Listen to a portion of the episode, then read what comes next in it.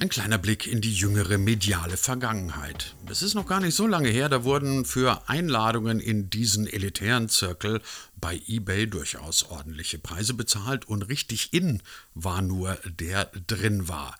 Die Rede ist von Clubhouse, jener App, bei der sich Menschen zusammenschließen konnten und immer noch können und dann per Telefon ja, über Gott und die Welt diskutieren. Aber was heißt schon per Telefon dabei sein? Können nach wie vor nur Besitzer eines iPhones und das wissen wir, das ist immer noch eine Minderheit. Naja, und wie das eben so ist bei Hypes, es gibt immer ein paar Menschen, die stehen Hypes ein bisschen skeptischer gegenüber als andere. Einer davon war unser heutiger Gast in der neuen Ausgabe von D25, nämlich Martin Hoffmann. Er hat vor ein paar Wochen schon bei LinkedIn prophezeit, diese App Clubhouse die könnte demnächst in Schwierigkeiten kommen. So, und wenn wir heute Nachmittag an einem Freitag mal auf die Charts im App Store gucken, dann sehen wir die App von Clubhouse. Nein, nicht auf 1, nicht auf 10, nicht auf 20, sondern auf dem sagenhaften Platz 64, kurz hinter der App von DM. Geht es also mit dem Boom von Clubhouse tatsächlich, wie Martin Hoffmann prophezeit hat, schon zu Ende? Und wenn ja, Bedeutet das auch das Ende für ein ganzes Genre, das sich inzwischen als Social Audio etabliert hat? Hm, nicht unbedingt, so viel kann ich euch als kleinen Spoiler schon mal vorweg mitgeben. So und damit herzlich willkommen zu einer neuen Ausgabe von D25, einem Podcast, in dem fast so viel geredet wird wie in Clubhouse, nur dass ihr uns natürlich überall bekommen könnt, auf allen handelsüblichen und guten Podcast-Plattformen. Versprochen, keine Einschränkungen. Mein Name ist Christian Jakubetz und ich wünsche euch erkenntnisreiche und kontroverse 30 Minuten mit Martin Hoffmann. Martin, bei dem, was wir beide jetzt gerade machen, müssten wir eigentlich ein schlechtes Gewissen haben, beziehungsweise uns hoffnungslos veraltet, rückständig und was weiß ich was zukommen. Wir sitzen hier, ah, ohne Publikum, wir sehen uns in einem, in einem Video und vor allem wir sprechen nicht in ein Telefon. Ähm, das, was wir machen, nennt sich Podcasten. Das war irgendwie vor gefühlten 100 Jahren mal der große Hype. Jetzt ist es Clubhouse. Und jetzt kommst du als Spielverderber und sagst, Clubhouse, das ist gar nicht mehr so der große Hype, ähm, wie wir das mal dachten. Kurz gesagt, du hast diese Woche mal gepostet, bei LinkedIn glaube ich, ähm, dass die Clubhouse-App nur noch auf Platz 43, 44, lustigerweise hinter der Edeka-App in den Download-Charts ist. So, begründet das aus deiner Sicht schon das Ende des Hypes? Ähm, na, ich glaube, man muss so ein bisschen differenzieren. Also, ähm, was die App Clubhouse angeht, bin ich tatsächlich relativ skeptisch, ähm, dass die tatsächlich eine längerfristige Überlebenschance hat, ähm, jenseits von vielleicht einer Nischenzielgruppe. Ähm, das andere ist das Format dieses Instant Audios. Ähm, und ich glaube, das ist auch das, was vielen schwerfällt, die zwei Sachen auseinanderzuhalten. Ja? Ich glaube, was Clubhouse deutlich gemacht hat, ist, dass es tatsächlich einen Need gibt, also es gibt eine Nachfrage nach dieser Möglichkeit, schnell in sich spontan zusammenstellenden Gruppen über Dinge zu reden. Ja, wahrscheinlich sicherlich auch ein, Grund äh, die Corona-Pandemie und äh, dass wir alle zu Hause einfach sehr, sehr viel Zeit gerade haben und nicht so richtig wissen, was wir, was wir mit der Zeit anfangen sollen. Ähm, aber ich glaube, dass das äh, so ein, ein, Feature ist, ähm, was wir äh, wahrscheinlich äh, nicht nur in Clubhouse sehen werden in Zukunft, sondern auch auf anderen Plattformen. Und genau da beginnen eigentlich die Probleme äh, von Clubhouse, ähm, weil ich mir die Frage stelle, was hat denn Clubhouse, was tatsächlich einzigartig ist und ähm, vor allem nicht einfach kopierbar ist. Na gut, aber sie sind immerhin die Ersten auf dem Markt und äh, haben möglicherweise jetzt schon eine, eine, sagen wir mal, relevante Größe erreicht. Davon abgesehen, ähm, das ist so ein bisschen wie bei Tempotaschentüchern. Ähm, du sprichst über Social Audio und meinst aber Clubhouse oder anders gesagt, du sagst Clubhouse und meinst Social Audio. Und nochmal anders gefragt, meinst du, dass so ein, so ein, so ein Nachahmerprojekt, wie es ja Twitter jetzt beispielsweise schon ähm, mit Twitter Spaces auf den Markt gebracht hat oder demnächst dann groß rausrollen wird, dass das wirklich eine Chance hat? Müsste das nicht was völlig anderes oder viel was Besseres bieten als Clubhouse? Also ich glaube, man muss sich halt sehr genau anschauen, was da bei Clubhouse passiert ist. Warum ähm, hat diese App so einen, so einen Hype ausgelöst? Woran liegt das? Da hat äh, ein Grund sicherlich Covid, habe ich gerade schon gesagt. Ähm, ein zweiter Grund sicherlich auch, dass die ähm, wirklich äh, diese FOMO, Fear of Missing Out, ähm, absolut clever auch ausgenutzt haben, ähm, um eben möglichst äh, den Eindruck äh, zu erwecken, ähm, das sei irgendwie ein exklusives Ding, das sei irgendwie was, wo man nicht so einfach reinkommt. Ähm, dadurch natürlich auch durch ihre Invite-Strategie sehr schnell äh, gewachsen sind. das natürlich auch dazu geführt hat, dass sie äh, Millionen Investments mittlerweile im, im, im, Rücken haben, ja, von großen Venture Capitalists. Ähm, also da, dahinter steckt schon eine, eine clevere Strategie. Ähm, das ist die eine Seite der Medaille, aber andererseits ähm, dieses ganze Wachstum, ähm, wenn man sich das anschaut ähm, und auch genau hinguckt, wie kommt das denn zustande? Also wie äh, erreichen denn äh, die, äh, die, die Nutzer, die dann irgendwie die Clubhouse-App tatsächlich nutzen, wie kommen die denn auf Clubhouse? Und dann schaut man sich mal um und sieht halt, okay, ganz, ganz viel von diesem Hype-Train, der da irgendwie durch durchs Dorf getrieben wurde, ähm, ist halt auf Twitter passiert. Ja? Also sprich, ähm, Leute haben auf Twitter ähm, ihre Clubhouse-Accounts beworben und machen das bis heute ähm, und bewerben ihre, ihre Talks und ähm, ihre äh, ihre Veranstaltung, die sie da halt machen. Und ähm, das zeigt eigentlich schon, wie angreifbar Clubhouse da ist. Clubhouse hat keinen eigenen Social Graph. Clubhouse hat äh, sich eigentlich sehr clever auf eine andere Plattform draufgesetzt, aber in dem Moment, in dem so eine andere Plattform wie zum Beispiel Twitter kommt, ähm, so eine Funktionalität nachbaut, gibt es ja eigentlich für die Leute von Twitter keinen Grund mehr, die Plattform Twitter zu verlassen. Ähm, und ich glaube, dass das genau eins der großen Probleme ist, neben einer ganzen Reihe anderer Probleme, die Clubhouse auch noch mit sich bringt, kommen wir vielleicht auch später noch dazu, ähm, warum ich tatsächlich nicht daran glaube, dass das mittelfristig ein, wirklich so ein, äh, ein großer, durchschlagender Erfolg sein kann, ähm, wie das so der Hype vielleicht bei dem einen oder anderen vermuten lässt. Ja? Also ähm, ich, ich, kann mir durchaus vorstellen, dass Clubhouse als eine Art ähm, ja, Club äh, wie der Name ja auch schon sagt, für irgendwie einen relativ elitären Zirkel bestehen bleibt, ja, dass man es weiter schafft, ähm, durch Verknappung attraktiv zu bleiben für bestimmte Nischenzielgruppen. Ähm, das gelingt ja auch in den USA ganz gut, äh, aber ich habe wirklich heftige Zweifel daran, ob da tatsächlich so ein Massenphänomen ähm, einer App entsteht, äh, die tatsächlich wirklich dann auch breite äh, Bevölkerungsschichten ansprechen kann. Du hast zwei interessante Punkte gesagt, auf die ich gerne nochmal zurückkommen würde. Das eine ist diese, diese vermeintliche Exklusivität, aber ich meine, seien wir mal ehrlich, so exklusiv ist ja die Nummer gar nicht. Ähm, also irgendwie hat Thomas Gottschalk ja mal schön, den schönen Satz gesagt, ein Social Media Hype, bei dem ich ganz vorne dran bin, das ist eigentlich schon ein bisschen zum Lachen. Ähm, das zweite ist, es gibt ja so eine Verknüpfung zwischen der Twitter-Blase, wie du sie gerade ähm, ähm erwähnt hast, und Clubhouse. Jetzt haben Clubhouse und Twitter ja noch eine andere Sache gemeinsam, nämlich dass beide in der breiten Masse weitgehend unbekannt und aus meiner Sicht immer so in ihrer Bedeutung grotesk überbewertet sind. Also Twitter ist eine klar definierbare Blase und bei Clubhouse habe ich jetzt mal irgendwie diese Woche eine Studie gelesen, äh, dass in Deutschland, ich glaube, irgendwie 3% aller Nutzer irgendwie jemals mit Clubhouse in Berührung gekommen sind. Das heißt, der überwiegend große Teil davon hat A, keine Ahnung, was Clubhouse ist und es ist den Leuten auch pardon the expression, scheißegal. Trotzdem, in unserer Medienbranche wird gerade darüber geredet, als sei Clubhouse die Rakete schlechthin.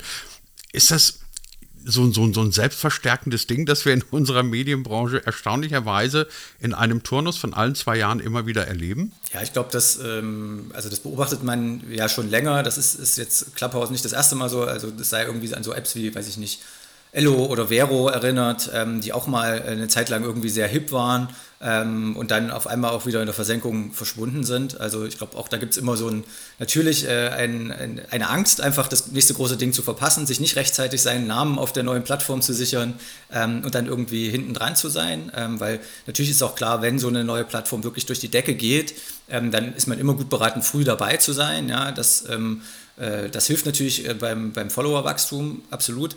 Ähm, aber ich, ich glaube halt tatsächlich, ähm, dass es schon noch, noch mal einen substanziellen Unterschied zwischen, zwischen Twitter und, und zwischen Clubhouse gibt. Also du sagst zwar, die Bedeutung von Twitter ist in, in nicht so groß, ähm, ich glaube aber, die ist schon extrem, extrem groß. Vielleicht ist die Nutzerzahl nicht so hoch, aber wenn man sich anschaut, wie viele Multiplikatoren auf der Plattform unterwegs sind, wie viele Journalistinnen und Journalisten sich dort tummeln, ähm, wie stark auch das, was äh, über einzelne Accounts ähm, getwittert wird, mittlerweile in der Medienöffentlichkeit diskutiert wird. Ähm, das ist tatsächlich ein Phänomen, was, glaube ich, Twitter ähm, sehr, sehr bedeutsam macht.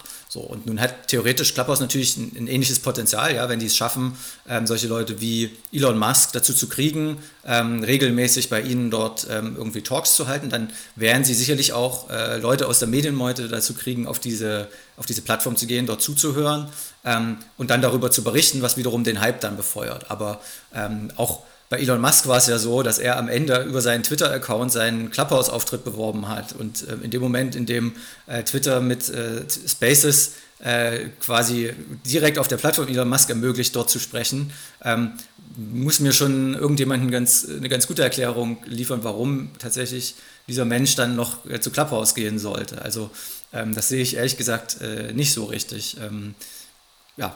Wir, wir, erinnern uns ja auch alle noch an Periscope, ne? Diese, so dieses, dieses erste Livestreaming-Ding, das dann irgendwie auch ganz, ganz schnell weg war. Die Funktionalität oder die Idee des Livestreams ist aber trotzdem nie wieder wegverstanden, äh, wegverstanden, weggegangen, das wollte ich sagen. Wenn ich dich richtig verstanden habe, so jetzt passt der Begriff verstanden, wenn ich dich richtig verstanden habe, ähm, dann würdest du aber eine Trennung machen zwischen dem, dem Genre, sagen wir mal, dem Genre des, des Social Audios und der Plattform ähm, Clubhouse. Jetzt hätte ich beinahe Twitter gesagt. Siehst du, mir schlackern schon die Ohren vor lauter irgendwelchen Plattformen. Kurz gefragt, ähm, warum glaubst du, dass Social, so, oh Gott, oh Gott, Social Audio, so muss ich sagen, Social Audio, warum das eine große Zukunft hat oder eine, eine, eine größere Zukunft. Was macht für dich den Reiz eines, eines solchen Genres aus? Mhm. Also Radio ist ja seit jeher ein wunderbares Nebenbei-Medium. Ja, ähm, das, das merkt man jetzt auch durch den äh, durch den Hype, der jetzt aktuell natürlich auch wieder um, um Podcasts herrscht. Ähm, in den letzten Jahren ist da ja auch äh, wieder sehr viel mehr Musik drin, als das vielleicht mal vor fünf, äh, sechs, sieben Jahren irgendwie der Fall war. Ähm, und das liegt natürlich daran, dass wir mittlerweile unsere mobilen Geräte überall dabei haben. Wir haben, äh, glaube ich, auch, ähm, oder viele Leute haben AirPods, die das natürlich auch irgendwie sehr angenehm machen, äh, zum Beispiel beim Kochen äh, irgendwie mit Kopfhörern einen Podcast zu hören oder Audio zu konsumieren.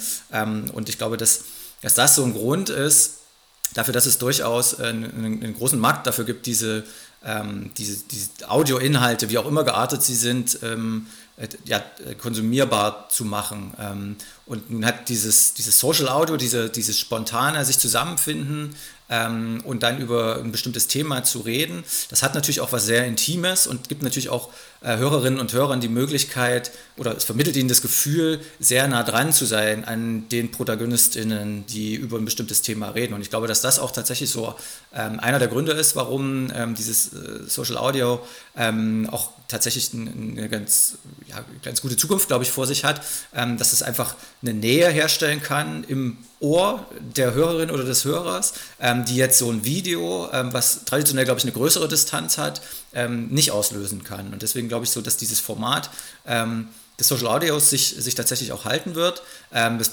also ist ja auch ein offenes Geheimnis, äh, dass, dass Facebook auch schon angefangen hat, an äh, einem, einem wie auch immer gearteten Clubhouse-Klon zu arbeiten. Also äh, so ähnlich wie bei ähm, wie das bei den, bei den Stories ähm, irgendwie ähm, mit Instagram und Snapchat passiert ist. So ähnlich wie es auch bei Periscope passiert ist. Interessanterweise basiert ja auch Twitter Spaces auf der Periscope-Technologie tatsächlich. Ähm, also die haben im Prinzip diese Video-Livestream-Technologie genommen und bauen die jetzt in, ihren, ähm, in ihr, in ihr Spaces-Format ein.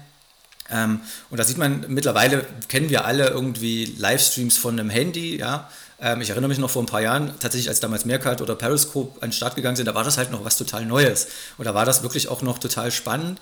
Ähm, und äh, alle haben irgendwie äh, waren total fasziniert davon und mittlerweile ist das halt Alltag. Jeder hat das irgendwie schon mal so ein bisschen gemacht. Ähm, wir, wir kennen das, wir FaceTime. Ähm, irgendwie ist das jetzt gar nicht mehr so was Neues, sondern es ist in unseren Alltag übergegangen.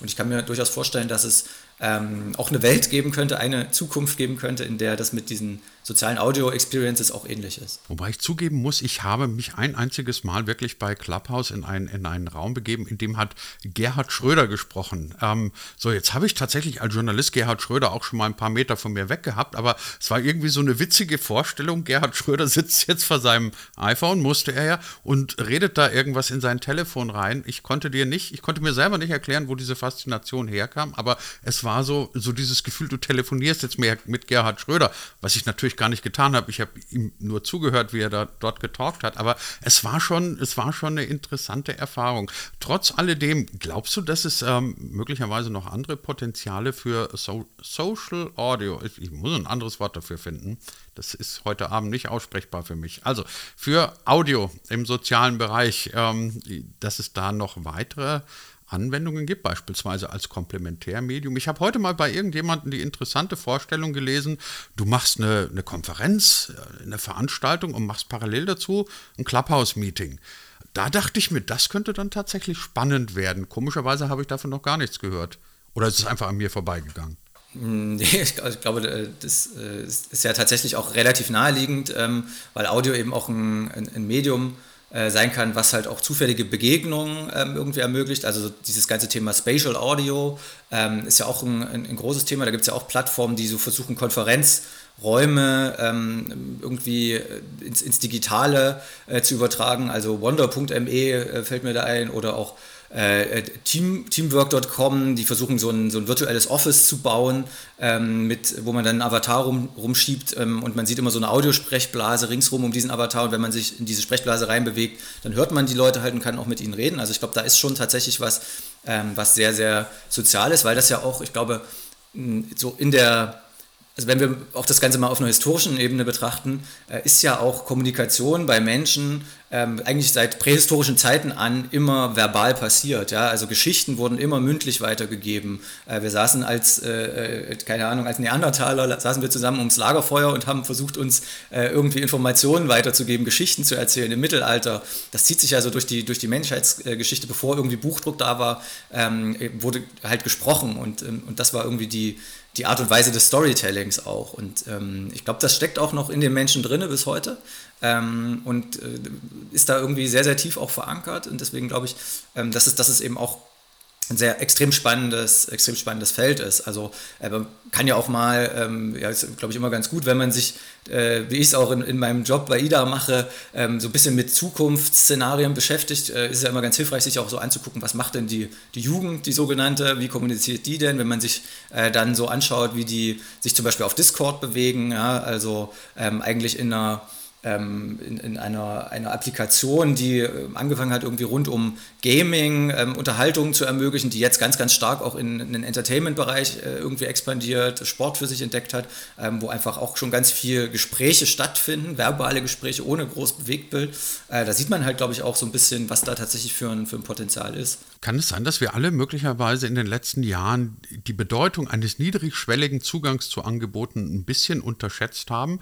Weil ich meine, letztendlich ist ja, ist ja sowas wie Clubhouse nicht viel was anderes wie ein Zoom-Meeting, nur ohne, ohne Bild. Ähm, ich habe allerdings noch nie erlebt, dass ich per Clubhouse irgendwo reingekommen wäre und es hätte ein technisches Problem gegeben, während wir alle es kennen, dass du die ersten zehn Minuten eines Zoom-Meetings damit verbringst, dass du dem anderen erstmal sagst, ich höre dich nicht, kann dich nicht sehen, kannst du vielleicht das und das und das nochmal machen. Also kurz gesagt, Clubhouse funktioniert halt einfach. Wie wichtig, ich meine, du hast gerade auch deine Tätigkeit bei IDA angesprochen, beschäftigst dich ja seit vielen Jahren mit Innovationen. Wie wichtig ist bei Innovation, dass Technik funktioniert und dass ihr Zugang oder der Zugang dazu sehr niedrigschwellig ist?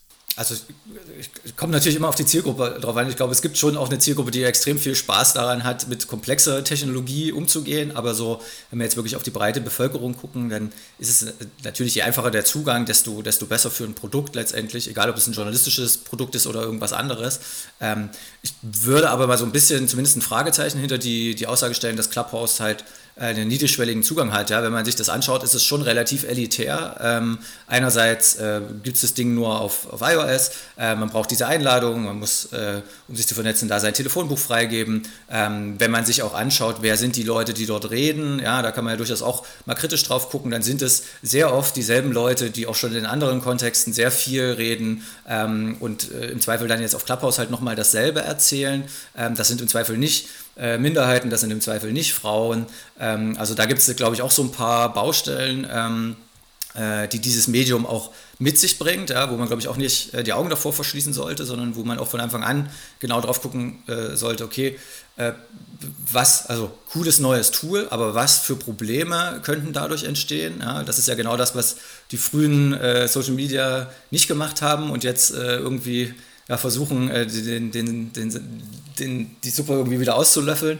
Ähm, und bei so einer Plattform wie Clubhouse also heutzutage sollte man davon ausgehen, dass die versuchen, solche Probleme von Anfang an mitzudenken in ihrem gesamten Design, in, ihrer, äh, gesamten, ähm, in ihrem gesamten Interface. Und da habe ich dann doch erhebliche Zweifel. Und das, äh, deswegen weiß ich gar nicht, ob, ob die App so mega zugänglich ist, ähm, wie du es vielleicht gerade beschrieben hast.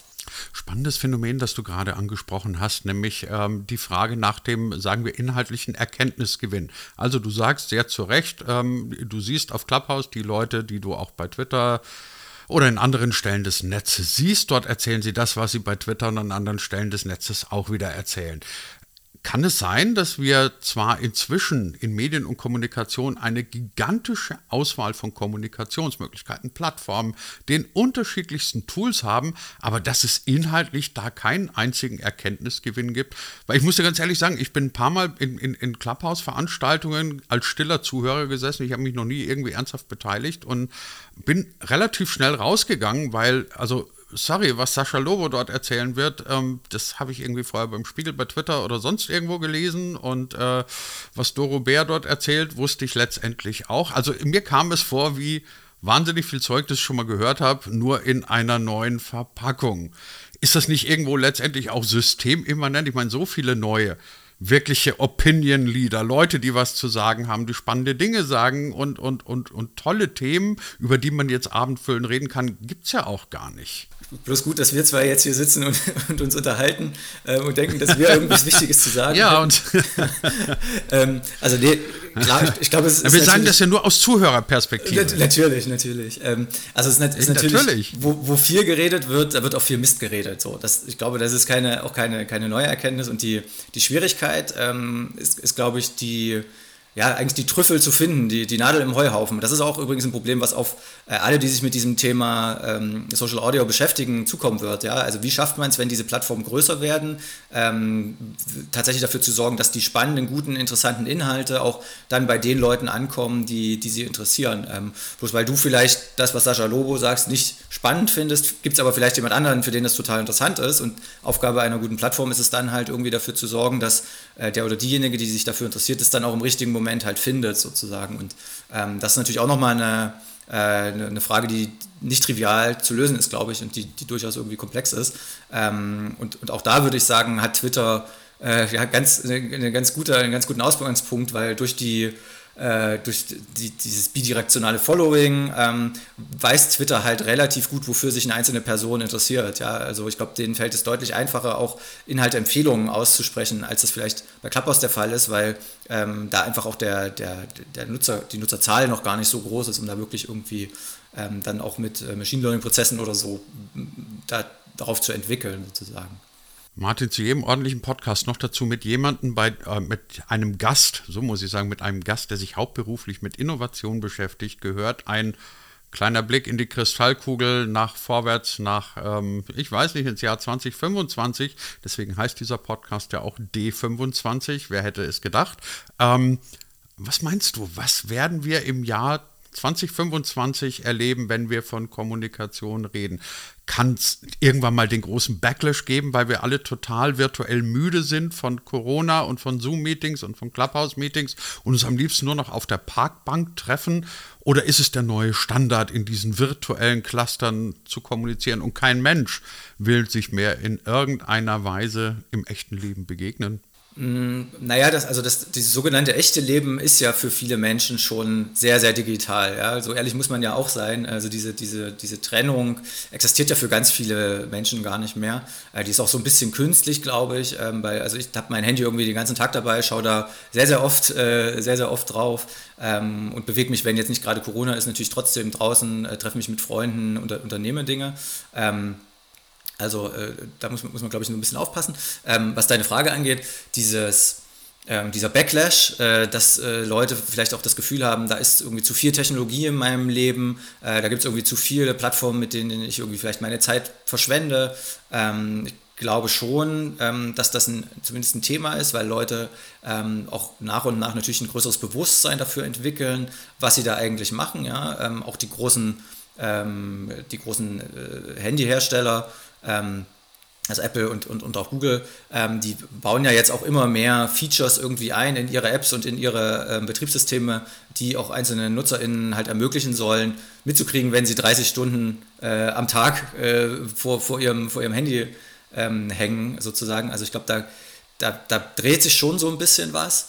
Ähm, und am Ende geht es, glaube ich, um, ähm, um die, die Qualität der Kommunikation unterm Strich. Also äh, ich als Einzelner muss das Gefühl haben, dass das, was mir da erzählt wird oder das, was ich da konsumiere, für mich jetzt in diesem Moment ein, irgendwas bringt, irgendwie einen Mehrwert mir, mir bringt. Und ähm, deswegen glaube ich, dass so dieses Filtern, Aussuchen, Vorschlagen, Kuratieren, ähm, dass das halt was ist, was, was tendenziell eher wichtiger werden wird, weil wir alle wissen, es gibt so viele Informationen, es gibt so viel, ähm, so viel Inhalt da draußen, ähm, den, man, den man konsumieren kann.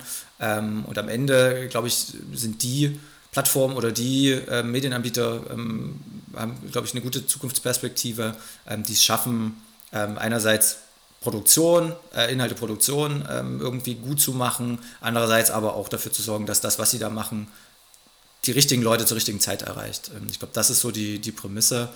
Und ansonsten, ich meine, ich kann auch immer nur Kaffeesatzleserei machen. Ähm, es gibt wahrscheinlich auch nicht die eine Zukunft, sondern ganz viele Zukunften, die, die irgendwie sich einstellen können. Also von daher warten wir es ab, schauen wir es uns an und in vier Jahren sind wir dann alle hoffentlich ein bisschen schlauer. Sagt unser heutiger Gast in der neuen Ausgabe von D25, der Mann, der die Clubhouse-App hinter der Edeka-App verortet hat. Und mit ihm haben wir heute gesprochen über die Zukunft von Social Audio. Martin Hoffmann, ganz herzlichen Dank dafür. Sehr gerne.